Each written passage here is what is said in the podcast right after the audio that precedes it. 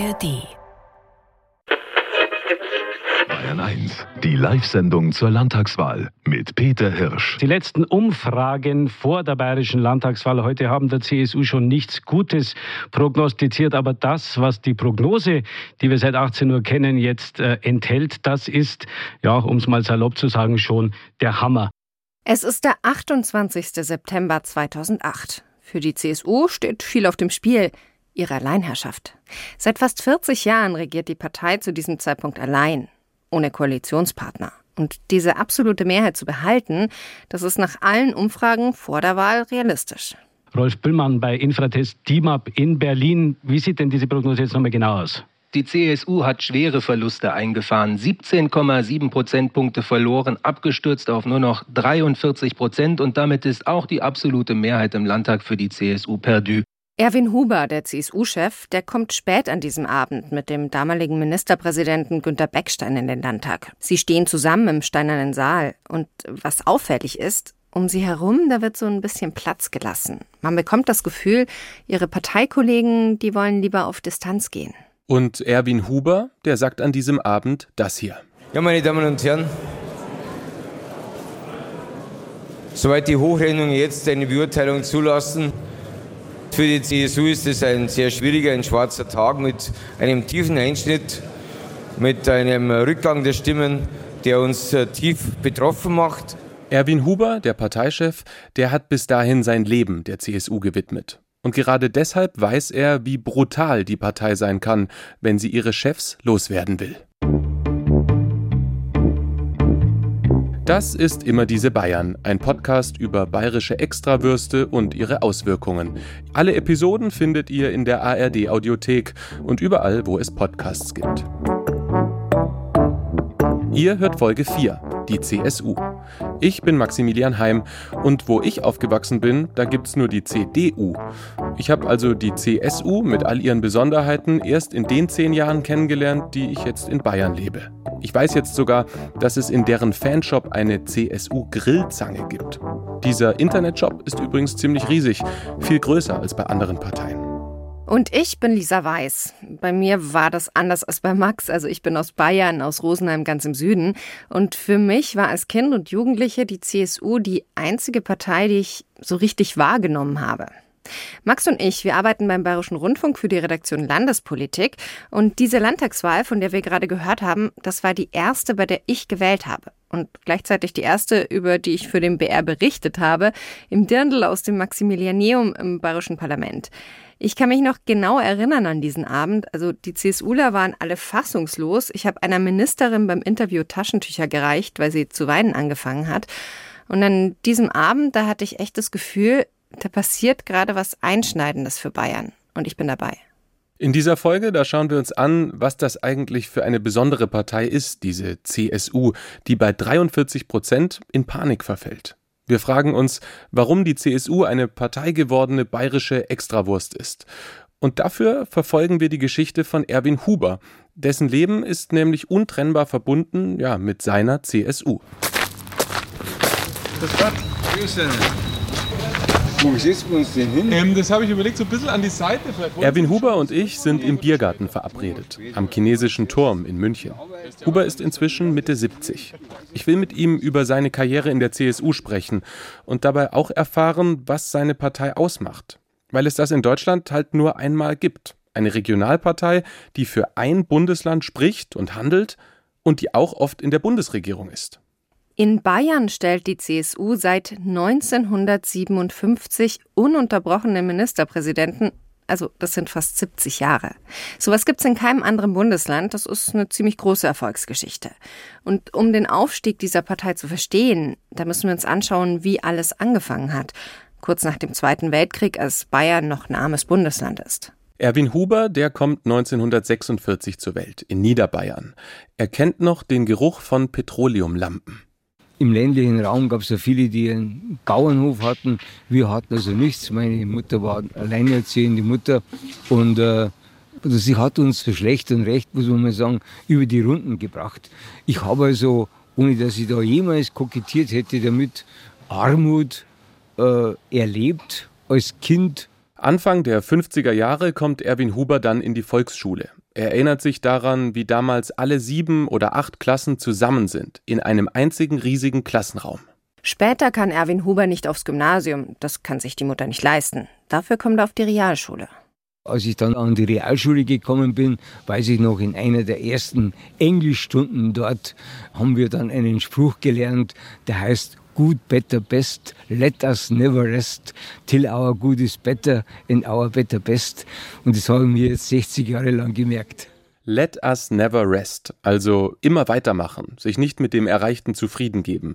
Das trifft auch auf Erwin Huber zu. Als Schüler ist er fleißig, ehrgeizig. Und heute sagt er, dieses Good, Better, Best, das war der Beginn des bayerischen Aufschwungs. Es ist für mich also eine Art persönliches Motto geworden, aber natürlich steht es auch für die Entwicklung Bayerns. Es hat schon einen bayerischen Ehrgeiz gegeben, dann auch stärker zu werden, so mal dieses Odium des Armenhauses abzuschütteln und Bayern voranzubringen. Über diesen bayerischen Aufstieg, da haben wir eine eigene Folge von Immer diese Bayern gemacht.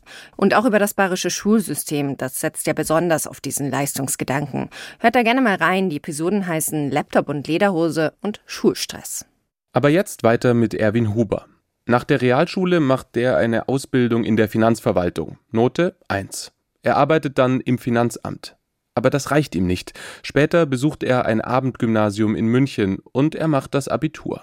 Huber sagt das nicht so deutlich, aber natürlich geht es bei diesen ganzen schulischen Erfolgen auch um Anerkennung, ums Gesehenwerden.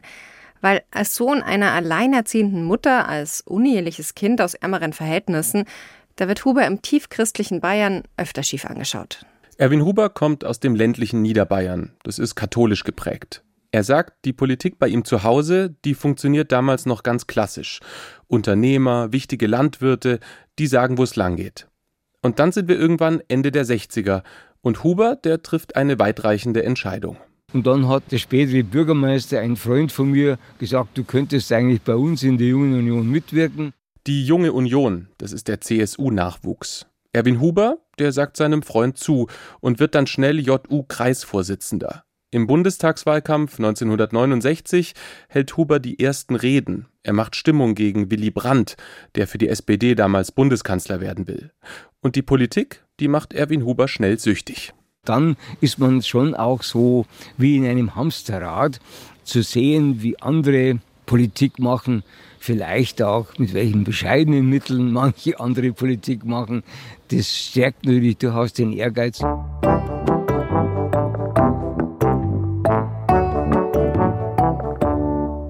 Großer Ehrgeiz, der mündet oft in Machtbewusstsein oder sogar Machthunger.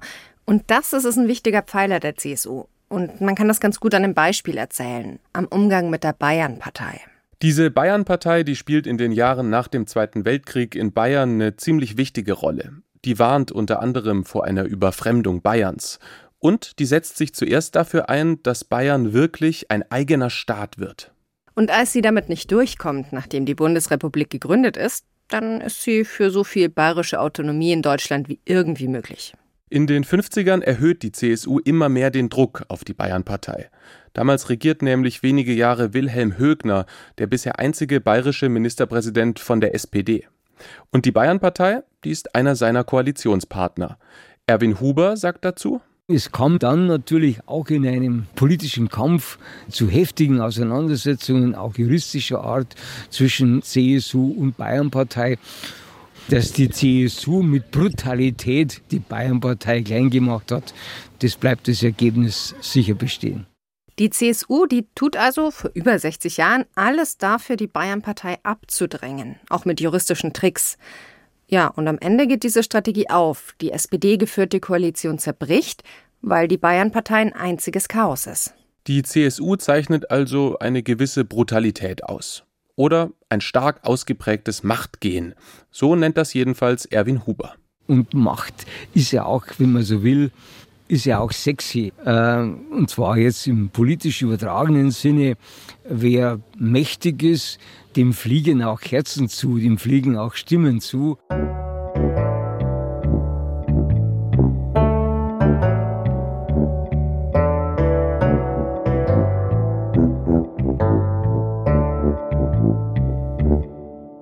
In den Jahren nach dem Krieg, da entscheidet sich auch, wie sich die CSU inhaltlich ausrichtet. Und das fechten im Wesentlichen zwei Männer aus. Alois Hundhammer und Josef Müller, genannt der Ochsensepp. Hundhammer ist erzkatholisch und ein Monarchiefan, Müller ist liberal und eher weltoffen. Aber die beiden verbindet auch manches. Zum Beispiel waren sie beide Gegner der Nazis.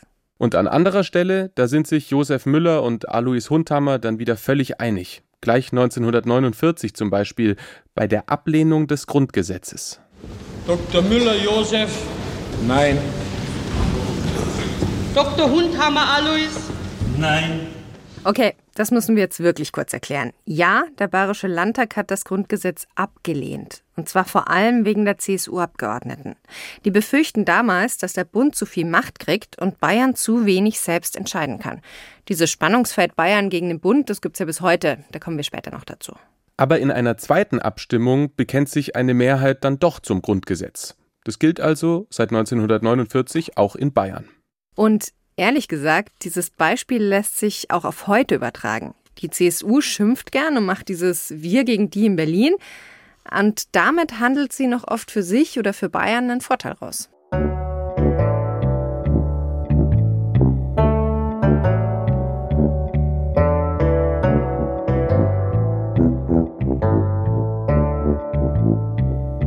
Für die CSU kommen dann ziemlich erfolgreiche Jahre. In den 50ern und 60ern, da wird die Partei immer mächtiger. In der Bundesregierung regiert sie von Anfang an mit und in Bayern stellt sie ab 1957 den Ministerpräsidenten. Und dann wird bald er hier Parteichef. Man braucht den Namen CSU gar nicht zu erwähnen, man braucht nur von der großen bayerischen Partei zu reden. Dann hat jeder vor sich Bayern, die weiß-blaue Rautenfarbe, das Bild unserer Landschaft, das Bild unseres Himmels und den Begriff der christlich-sozialen Union. Franz Josef Strauß, das ist bis heute der bekannteste CSU-Politiker aller Zeiten. Jahrelang ist er Bundesminister in Bonn, auch wenn er zwischendurch mal als Verteidigungsminister zurücktreten muss, wegen der Spiegel-Affäre. Da ging es um einen kritischen Spiegelbericht über den Zustand der Bundeswehr. Die Recherche, die hat Strauß nicht gefallen. Er hat dann unter anderem dafür gesorgt, dass einer der Journalisten in Spanien im Urlaub festgenommen worden ist. Also er wollte die Pressefreiheit massiv einschränken. So richtig geschadet hat ihm die Affäre aber nicht.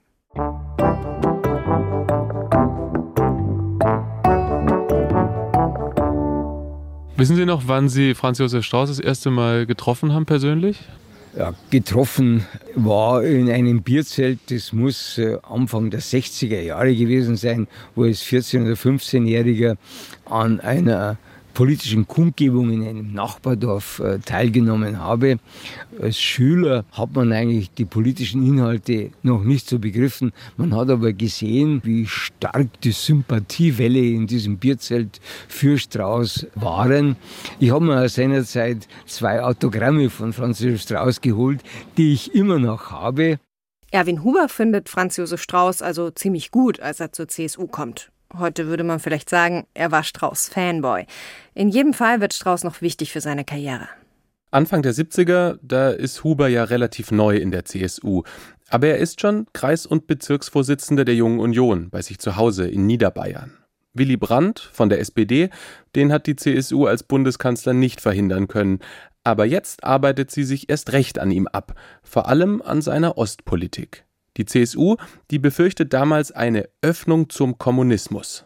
War natürlich etwas völlig Fremdes und ist von uns vehement bekämpft worden. Und da sieht man auch wiederum, dass die CSU in Bayern schon einen Mut hatte, extra Wege zu gehen. Denn gegen diese sogenannten Ostverträge hat nur Bayern geklagt. Die Ostverträge, also die Annäherung Willy Brandts an die Sowjetunion, das kommt damals trotzdem. Aber Klagen beim Verfassungsgericht, das machen Bayern und die CSU bis heute gern. Dann, wenn Bayern glaubt, der Bund, der benachteiligt uns im Freistaat mal wieder. Also auch hier wieder die Extrawurst. Die CSU, das ist eine Partei, die zwar in der Bundesregierung immer wieder mitregiert, aber die vor allem auf bayerische Interessen schaut und die über die Jahre dieses Wir in Bayern gegen die in Berlin perfektioniert hat. Ein Freund von mir, der ist Jurist, der hat neulich zu mir gesagt, bald gibt es einen dritten Senat am Bundesverfassungsgericht, der sich nur mit Klagen und Beschwerden des Freistaats Bayern befasst. War aber natürlich nicht ganz ernst gemeint.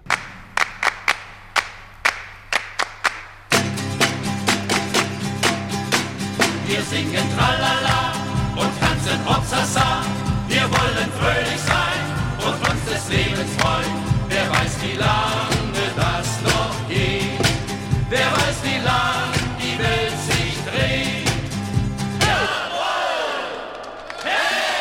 Es sind die 70er. Bayern ist jetzt fest in CSU-Hand. Franz Josef Strauß ist seit Jahren Parteichef. Und er hat aus der CSU endgültig eine breiter aufgestellte Volkspartei gemacht. Also für Arbeitgeber und Arbeitnehmer, für Katholiken und Protestanten, für Frauen und Männer, Patrioten und Europäer und so weiter. Aber klar, Strauß polarisiert auch. Besonders Linke und Intellektuelle fetzen sich mit ihm. Die CSU, die führt ab 1971 eine Gebietsreform in Bayern durch. Das ist ein riesiges Projekt. Aus 7000 Gemeinden werden gut 2000. Das war damals ziemlich umstritten. Die SPD, die legt ihre Kreis- und Ortsverbände daraufhin entsprechend zusammen. Aber die CSU, die macht das nicht. Und davon profitiert die Partei bis heute, weil die ganze wichtige Basis erhalten geblieben ist und der nächste Parteistammtisch, der ist eigentlich nie weit weg. Bei anderen Parteien ist es längst nicht so stark ausgeprägt. Da muss man manchmal ziemlich weit fahren, um zu so einem Parteitreffen zu kommen. Jetzt haben wir also schon mehrere Teile der CSU-Erfolgsformel. Erstens die Brutalität, also das starke Machtstreben. Zweitens dieses Wir in Bayern gegen die im Rest Deutschlands. Und jetzt eben ein extrem gutes Netz in Bayern, eine gute Abdeckung. Dieses Netz entsteht damals übrigens auch in der Verwaltung, in Medien und in Verbänden. Überall baut die CSU ihren Einfluss aus.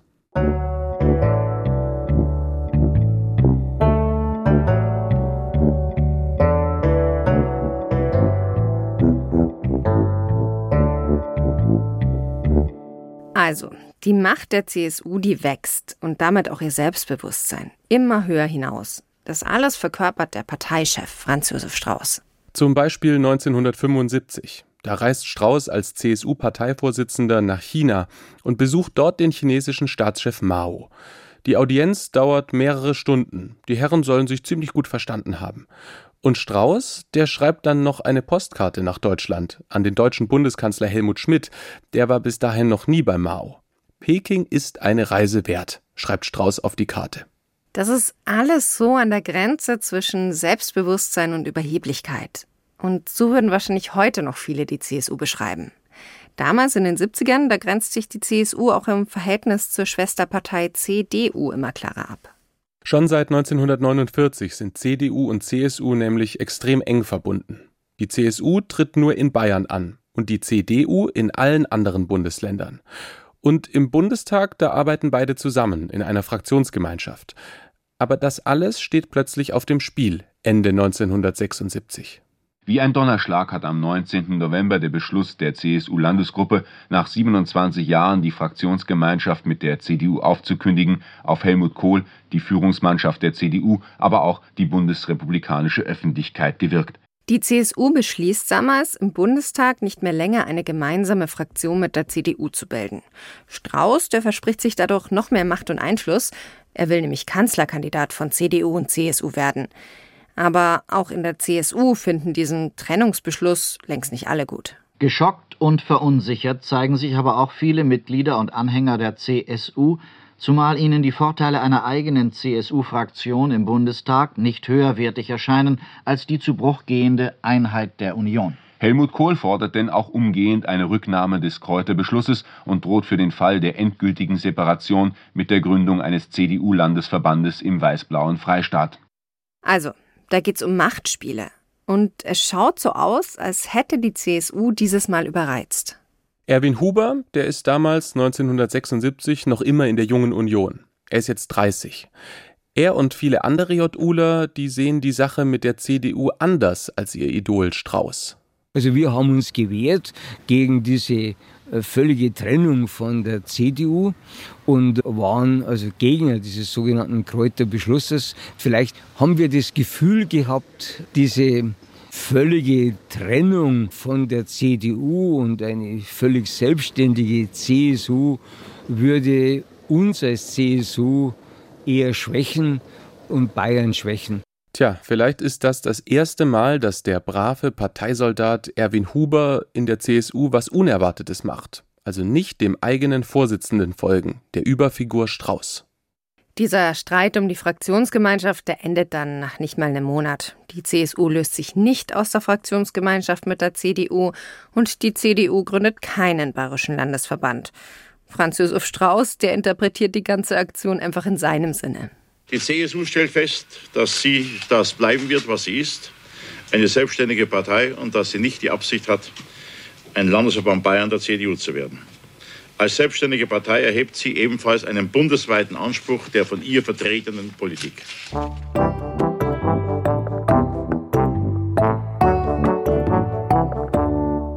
Für die CSU sind die 70er unterm Strich ein erfolgreiches Jahrzehnt und für Erwin Huber auch. Er studiert Volkswirtschaftslehre in München, wieder mit guten Noten. 1978 zieht Huber für die CSU im Wahlkreis Dingolfing in den Bayerischen Landtag ein. Da ist er Anfang 30 und für damalige Verhältnisse ein sehr junger Abgeordneter. Wie man bei Ludwig Thoma auch nachlesen kann, in den ersten Jahren soll man keine Rede halten, sondern das Maul. So war das auch schon und eine gewisse Ehrfurcht oder Anerkennung vor den Altgedienten, vor den Patriarchen war schon da.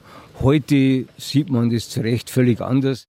Im Archiv, da haben wir einen Fernsehbeitrag aus dieser Zeit gefunden, vom Bayerischen Rundfunk 1979.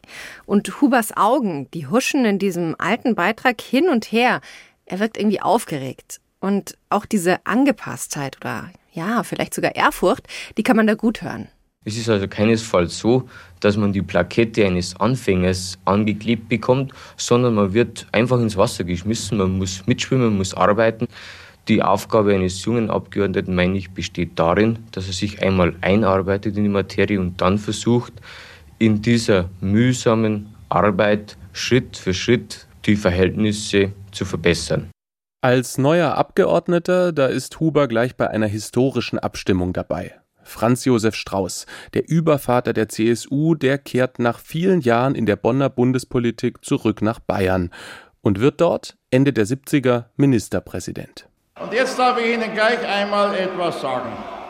Gerade diejenigen, die Sie glauben, den Ablauf demokratischer Veranstaltungen durch Ihre Verhalten als apokalyptische Esel, mehr sind Sie ja nicht, stören zu können. Strauß, der bleibt auch als Ministerpräsident die gleiche Art Politiker. Er redet jeden an die Wand, er geht keinem Streit aus dem Weg, er wird geliebt oder gehasst. Und eigentlich ist Strauß schon wieder auf dem Sprung nach Berlin in die Bundespolitik. Er hat es nämlich geschafft, 1980 Kanzlerkandidat der Union zu werden. Hier reagiert er im Bundestagswahlkampf auf pfeifende und eierwerfende Gegner. Wenn Sie protestieren wollen für Frieden, für Freiheit, für Demokratie, dann gehen Sie in den anderen Teil Deutschlands.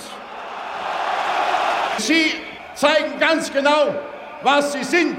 Die Sendboten der Unfreiheit, kommunistischer Terroraktionen.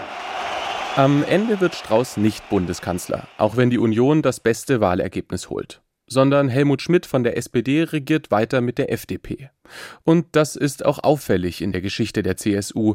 Es gelingt ihr nie, den Kanzler zu stellen.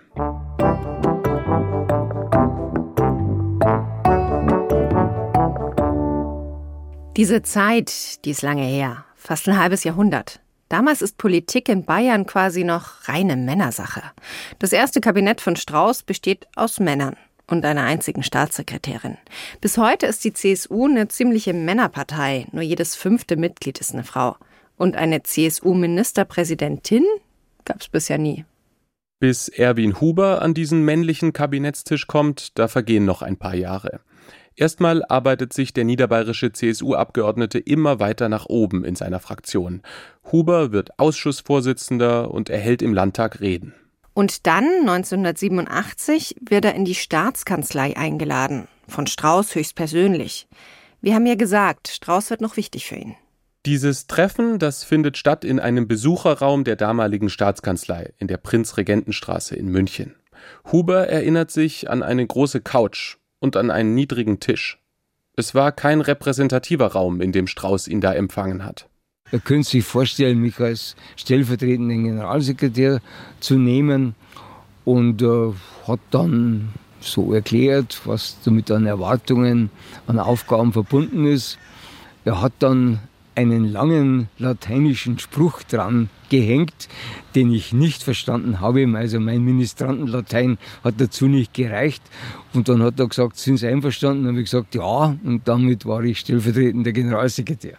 Und Erwin Huber wird kurz darauf nochmal befördert. Das Vize kommt weg. Er ist jetzt der CSU-Generalsekretär. Und da kriegt er schnell einen Spitznamen. Wadelbeißer.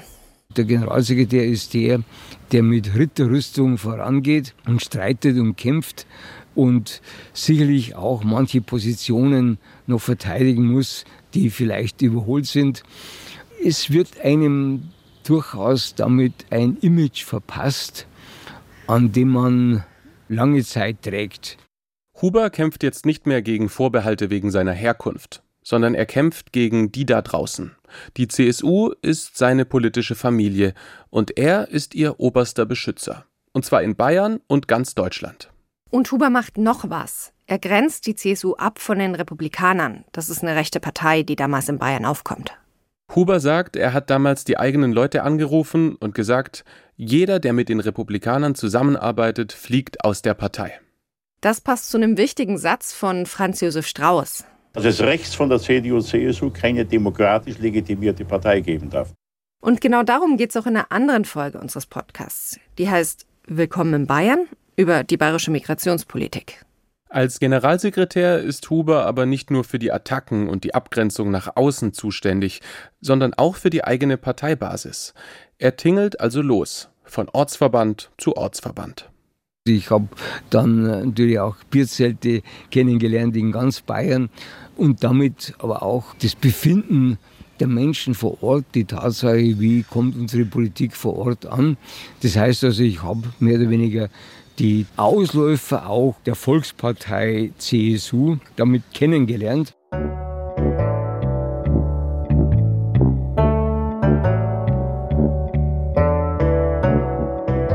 Tja, wie wir da so sitzen im Biergarten, da kann ich mir Erwin Huber nur schwer als aufbrausenden, streitlustigen Generalsekretär vorstellen. Er wirkt dann nämlich ziemlich gelassen. Aber es muss so gewesen sein, sonst wäre er nicht so weit gekommen. Und streitlustig, das ist die CSU ja bis heute. Da fallen mir viele Beispiele ein. Die Pkw-Maut, der Länderfinanzausgleich, die Mütterrente und, und, und. Huber ist dabei aber eine Sache wichtig. Streit findet er nicht undemokratisch, sondern absolut notwendig, weil Streiten zu besseren Ergebnissen führen könne. Die Gegner der CSU sehen das natürlich ganz anders. Sie sagen, die CSU streitet nicht, sondern sie ist populistisch. Und das hat auch damit zu tun, dass die CSU-Spitze gerne mal ihre Meinung ändert. Für Atomkraft oder dagegen zum Beispiel und dann wieder dafür. Oder bei der Wehrpflicht. Erst war die CSU dafür und dann dagegen. Es gilt auch für mögliche Koalitionen. Vor ein paar Jahren noch, da gab es ja eine klare Annäherung an die Grünen und inzwischen sind sie der ausgemachte Hauptgegner. Da haben wir also noch einen Baustein des CSU-Erfolgs, auch wenn da manche Konservative jetzt vielleicht aufschreien. Die CSU ist inhaltlich flexibel, jedenfalls was manche ihrer Überzeugungen angeht.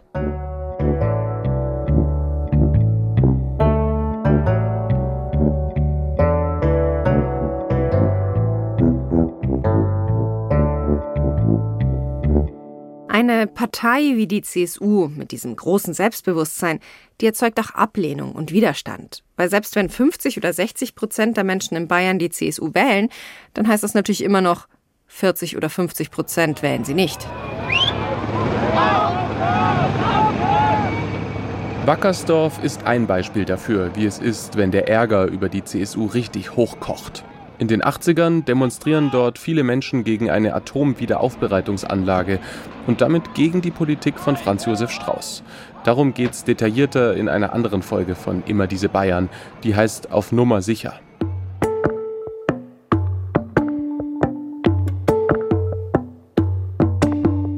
Haben für diesen Podcast auch mit Renate Schmidt gesprochen. Sie ist eine der bekanntesten bayerischen SPD-Politikerinnen. Bei ihr ist es ähnlich wie bei Strauß. Erst macht sie in der Bundespolitik Karriere, ist Vizepräsidentin des Bundestags. Und dann in Bayern versucht sie in den 90ern zweimal Ministerpräsidentin zu werden und holt immerhin um die 30 Prozent. Aber dass die SPD die CSU ablöst als Regierungspartei, das hat auch sie nie geschafft. Es ist entstanden, dass die CSU eine Sonderrolle hat. Die gibt es in ganz Deutschland nicht ein zweites Mal. Und zwar ist sie gleichzeitig Regionalpartei und Bundespartei.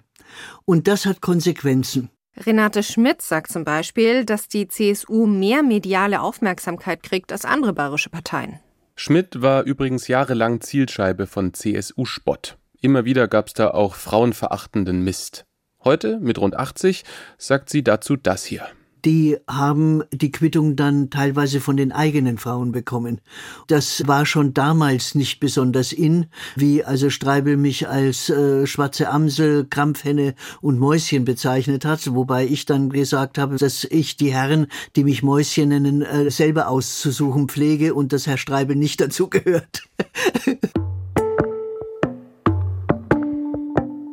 Renate Schmidt, die hat es ja nicht geschafft, die Ministerpräsidentin zu werden. Das ging auch fast allen anderen SPD-Spitzenkandidatinnen und Kandidaten so. In Bayern, da regiert die CSU, allein oder im für sie schlechtesten Fall mit einem Koalitionspartner. Aber es gab im Freistaat tatsächlich auch mal SPD-geführte Regierungen. Ewig her. Ende der 40er und in den 50ern. Und auch danach ist die SPD noch lange eine Volkspartei in Bayern. Bei Landtagswahlen, da holen die lange so zwischen 25 und 35 Prozent. Trotzdem ist es vor allem die CSU, die Bayern politisch prägt. Und deswegen gibt es auch in diesem Podcast eine eigene CSU-Folge, weil das eben eine komplett eigene bayerische Partei ist. Die anderen wichtigen Parteien in Bayern, die sind Landesverbände einer Bundespartei.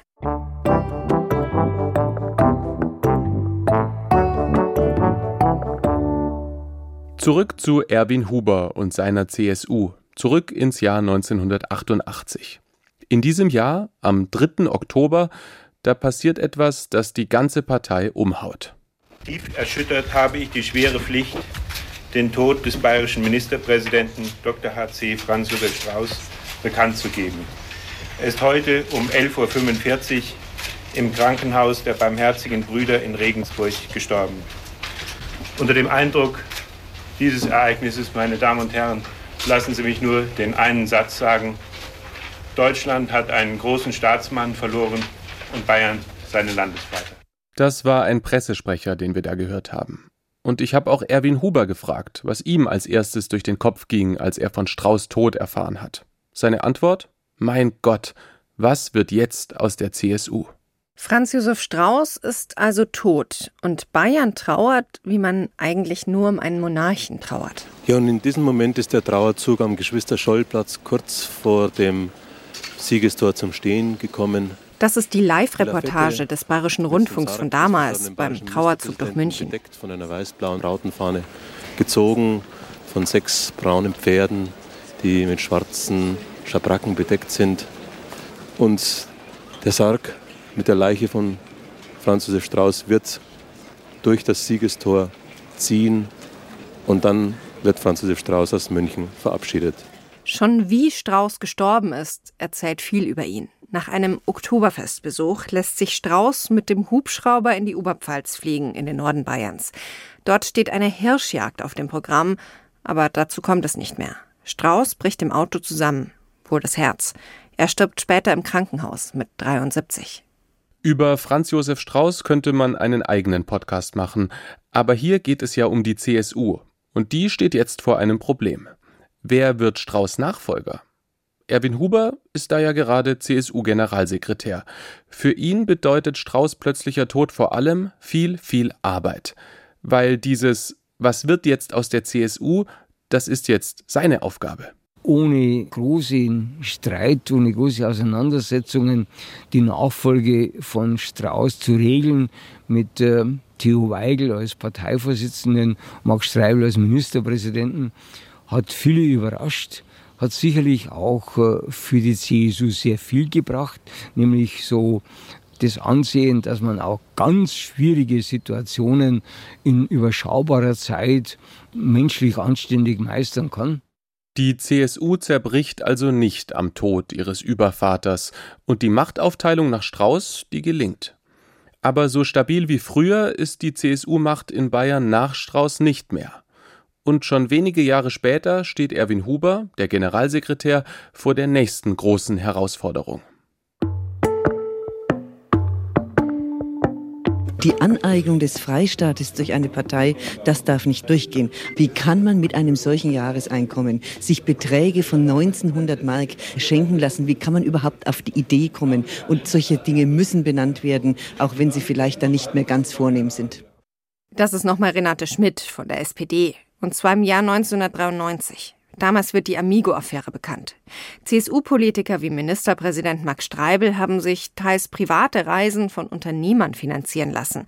Sie haben kostenlos Limousinen oder Motorräder deutscher Edelmarken genutzt. Das war alles 20 Jahre vorher unter Strauß noch völlig normal. Aber jetzt, jetzt sorgt das für Kritik. Küngelei, Spätzelwirtschaft, Fuiz. Und für Erwin Huber wird es wieder Zeit, in seine Ritterrüstung zu steigen. Politiker der CSU sind nicht bestechlich, sind auch nicht empfänglich, sondern das Ganze ist natürlich schon auch ein Teil einer Kampagne, die ganz zentral gegen die CSU als Partei gerichtet ist. Aber intern sieht es damals während dieser Amigo-Affäre ganz anders aus. Das hat Huber vor vielen Jahren mal zugegeben. Unsere Mitglieder haben das ja mit großer Sorge verfolgt und man hat immer gesagt, wir an der Basis, wir sind ja gut, wir sind stark, bei uns ist alles in Ordnung, aber ihr da oben, ihr verursacht uns die Probleme. Also ich habe da gewaltig Druck aus der Basis bekommen.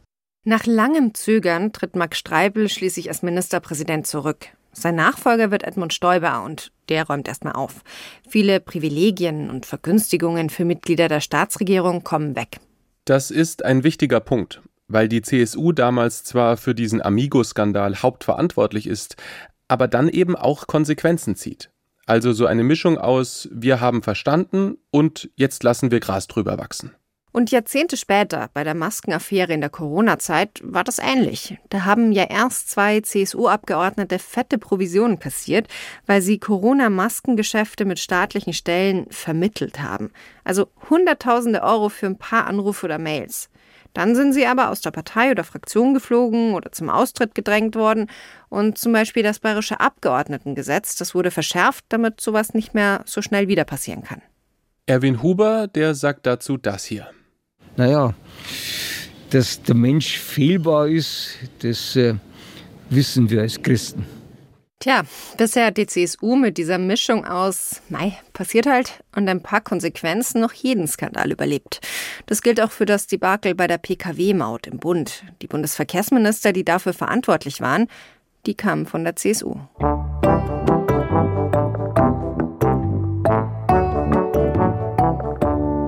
Erwin Hubers Karriere, die geht auch unter Ministerpräsident Stoiber vorwärts. Er rückt auf ins bayerische Kabinett. Erst wird Huber Chef der Staatskanzlei, später wird er Finanzminister und 2005 Wirtschaftsminister. Zu diesem Zeitpunkt beginnt Edmund Stoibers Stern zu sinken. Nach der Bundestagswahl will der nach Berlin wechseln und Bundesminister werden. Dann macht er einen Rückzieher und am Schluss steht er als Irrlichternd da. Stoibers Rückhalt in der CSU, der bröckelt. Was für ihn auch ein Problem ist, sein glänzendes Ergebnis bei der Landtagswahl 2003. Da hat er in Bayern gut 60 Prozent geholt. Klingt jetzt erstmal absurd. Aber damals murmeln die Leute, kann er Vergleichbares nochmal schaffen, der Edmund? Oder ist er schon überm Zenit? Und dann im März 2007 kommt es zu einer ziemlich historischen Fraktionsklausur der CSU. Da treffen sich die Landtagsabgeordneten in Wildbad Kreuth. Das ist einer dieser bayerischen Postkartenorte und ein ziemlich mythischer CSU-Ort. Den kennen wir ja vom Kräuter Trennungsbeschluss. Im Mittelpunkt steht dieses Mal plötzlich Erwin Huber. Wir wissen ja, der ist bis dahin ein treuer Diener seiner Partei, aber nicht in der allerersten Reihe. Also ich bin nicht nach Kreuth gefahren seinerzeit in dem Willen, ich komme mehr oder weniger als ähm, vorgeschlagener Parteivorsitzender zurück. Er habe dort vor den CSU-Abgeordneten sogar eine Rede pro Stoiber gehalten, sagt Huber. Aber es gab eine wirklich harte, konfrontative Diskussion des Für und Wider und er wollte sich dann das nicht mehr antun und hat ganz für uns eigentlich auch wiederum überraschend erklärt. Also er steht für die Ämter nicht mehr zur Verfügung. Andere sagen, so überraschend kam das nicht. Es könnte auch ein Putsch gewesen sein. Einer, an dem auch Huber beteiligt gewesen sei. Und Stoiber selbst, der hat mal in einem Interview gesagt, freiwillig sei er damals nicht gegangen. Dann ist jedenfalls erstmal Unruhe in der CSU. Die CSU-Fraktion, also ein wichtiger Teil der CSUler, die will dann die Macht aufteilen. Den Job als Ministerpräsident, den soll Günter Beckstein übernehmen, bis dahin der Innenminister in Bayern.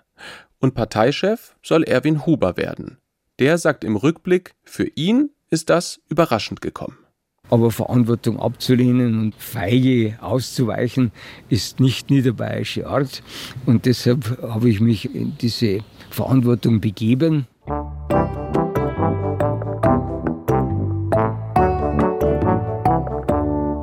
Liebe Freunde, ich nehme die Wahl an. Im Grunde ist es Filmstoff. Der Junge aus Niederbayern, geboren in Armut, der ist mit Fleiß und Können immer weiter nach oben gekommen. Und im Herbst 2007 wird dieser Erwin Huber Parteichef. Ich danke für dieses große Vertrauen und ich bitte alle, dass wir zusammenstehen und zusammenhalten. Wir sind vor großen Herausforderungen. Aber das Zusammenstehen klappt nicht wirklich. Oben ist die Luft dünn, das merkt Huber schnell. Dazu kommt, dass sich Huber nicht nur auf die Partei konzentrieren kann. Beckstein macht ihn zusätzlich zum bayerischen Finanzminister. Huber hat jetzt also zwei Riesenjobs, ist aber weiter nur ein Mensch. Das klingt für uns heute nach einem Himmelfahrtskommando. Aber für Huber damals ist das eine klare Sache. Seiner CSU schlägt er keine Wünsche aus. Huber und Beckstein, die schaffen es nicht, die CSU wirklich zu beruhigen. Und dann kommt die Kommunalwahl in Bayern 2008. Plötzlich hat eine Gruppierung Erfolg, die bis dahin fast niemand auf dem Schirm hatte. Die Freien Wähler. Die nutzen das aus, dass die CSU mit sich selbst beschäftigt ist und etablieren sich als bürgerliche Konkurrenz. Und in dieser Verunsicherung passieren dann Patzer, die im Wahlkampf ungünstig sind. Beckstein sagt, Autofahren nach zwei Liter Bier sei kein Problem. Und auch Erwin Huber verhaspelt sich jetzt ab und zu. Wir gehen also mit einer überzeugenden Mannschaft und mit äh, großem Elan mit Ministerpräsident Edmund Stoiber dann in, äh, mit Ministerpräsident Günter Beckstein ja, äh, in die Landtagswahl. Das sind alles eher kleine Fehler. Aber der Spott, der wächst. Dann kommt die Landtagswahl 2008. Ihr erinnert euch, von der haben wir ganz am Anfang schon mal gehört. Huber steht ziemlich geschockt am Wahlabend im Landtag. Eine Ministerin braucht ein Taschentuch für ihre Tränen und die ganze Partei ist depressiv. Das Ergebnis ist ein Desaster und letztlich eine Katastrophe. Damit haben wir nicht gerechnet. Es ist ein schwarzer Tag für die CSU. Ich habe eigentlich noch keinen so bitteren Tag in der Politik erlebt. Mir ist nur ganz schlecht, muss ich Ihnen sagen. Das angeschlagene Duo Beckstein-Huber holt ein schlechtes Ergebnis aus damaliger Sicht. Gut 43 Prozent. Und Huber steht jetzt mit 62 Jahren offenbar am Ende seiner Karriere. Aber zurücktreten, das macht er erstmal nicht. Ich als Vorsitzender der CSU fühle mich äh, in der Verantwortung, in, als Kapitän dieser großen Volkspartei, sie auch durch schwieriges Gewässer zu führen. Aber die Rücktrittsforderungen werden immer lauter. Und zwei Tage nach der Landtagswahl tritt Erwin Huber vor die Presse. Ich werde bei diesem Parteitag mein Amt als CSU-Vorsitzender zur Verfügung stellen. Bis dahin nehme ich meine Aufgaben in vollem Umfang wahr.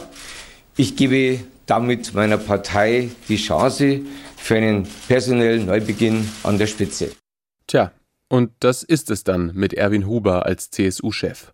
Nach gerade mal einem Jahr. Als Finanzminister tritt Huber dann auch noch zurück, weil die Bayerische Landesbank in Schieflage kommt. Wenige Wochen später wird Horst Seehofer neuer Parteichef. Er und Huber sind nicht gerade die besten Freunde. Aber auch hier macht Huber das, was die CSU von ihm erwartet. Er wünscht Seehofer alles Gute und viel Erfolg.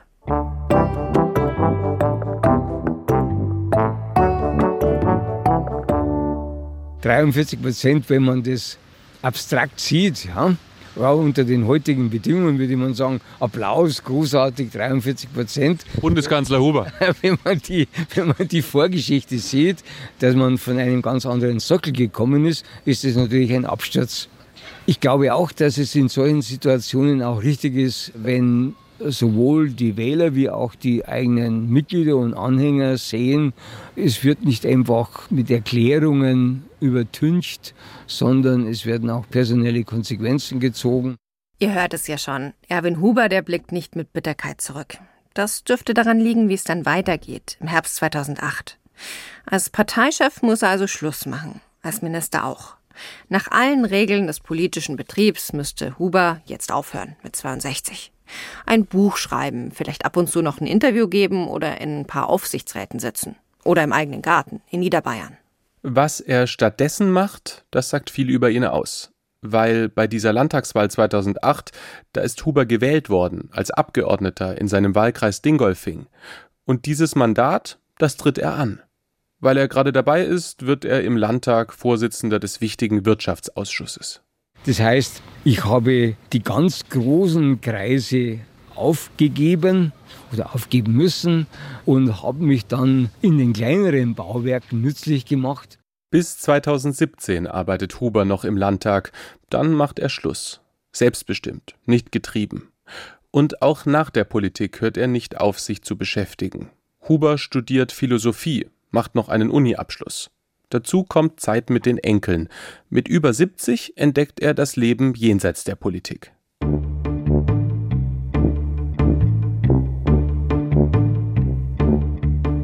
Die Geschichten von Erwin Huber und der CSU, die sind untrennbar miteinander verbunden und die sind sich auch ziemlich ähnlich. Beide beginnen in einem armen Bayern nach dem Krieg, werden dann immer erfolgreicher und überstehen auch manche Krise. Inzwischen, nach seiner aktiven Zeit, da äußert sich Huber aber auch kritisch über seine Partei. Er haut dann natürlich nicht einfach drauf, dafür ist er viel zu sehr verbunden mit der CSU. Aber Huber sagt zum Beispiel, die CSU hat den Klimaschutz zu lange verschlafen und müsste da jetzt mehr tun. So, und was ist das jetzt für eine Partei, diese CSU? Über deren Erfolgsformel haben wir in dieser Folge ja ausführlich gesprochen.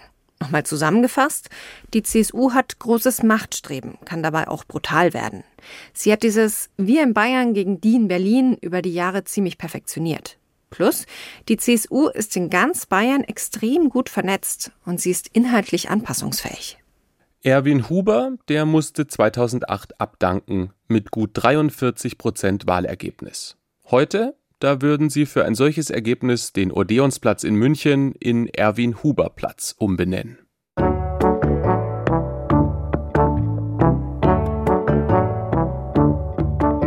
Immer diese Bayern ist ein Podcast über bayerische Extrawürste. Wir schauen uns an, wo Bayern in der Politik eigene Wege geht und welche Auswirkungen das hat. Das war Folge 4, die CSU. Ich bin Lisa Weiß. Und ich bin Maximilian Heim. Ich bin auch der Autor dieser Episode. Alle Folgen unseres Podcasts gibt's in der ARD Audiothek und überall, wo es Podcasts gibt. Wenn ihr Feedback habt oder Hinweise oder irgendwelche Anregungen, dann schreibt uns gerne an immerdiesebayern.br.de. Ton und Technik Susanne Herzig. Sounddesign Dagmar Petrus und Martha Bahr. Regie Rainer Schaller. Archiv Michael Eberle. Cover und Grafikdesign Nadja von Dall-Armi. Designkoordination Bibiane Wimbauer. Beratung Till Ottlitz. Redaktion Maximilian Heim und Lisa Weiß. Redaktionsleitung Achim Wendler. Immer diese Bayern ist eine Produktion des Bayerischen Rundfunks 2023. Wie immer haben wir noch einen Hörtipp für euch, und zwar Politikum, der Meinungspodcast. Politikum ist der Podcast für alle, die Lust auf echte Diskussionen haben, auf Argumente statt auf Lagerdenken. Die Kolleginnen und Kollegen von WDR 5 bieten Orientierung und verschiedene Perspektiven auf Politik und Gesellschaft.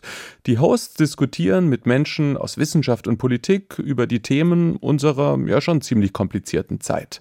Und immer wieder sind auch Journalistinnen und Journalisten aus dem Politikum-Team dabei und erzählen, was sie gerade umtreibt. Politikum gibt's von Montag bis Freitag ab 18 Uhr in der ARD Audiothek und überall da, wo es Podcasts gibt. Und in unserer Folgenbeschreibung findet ihr auch den Link zum Politikum Podcast.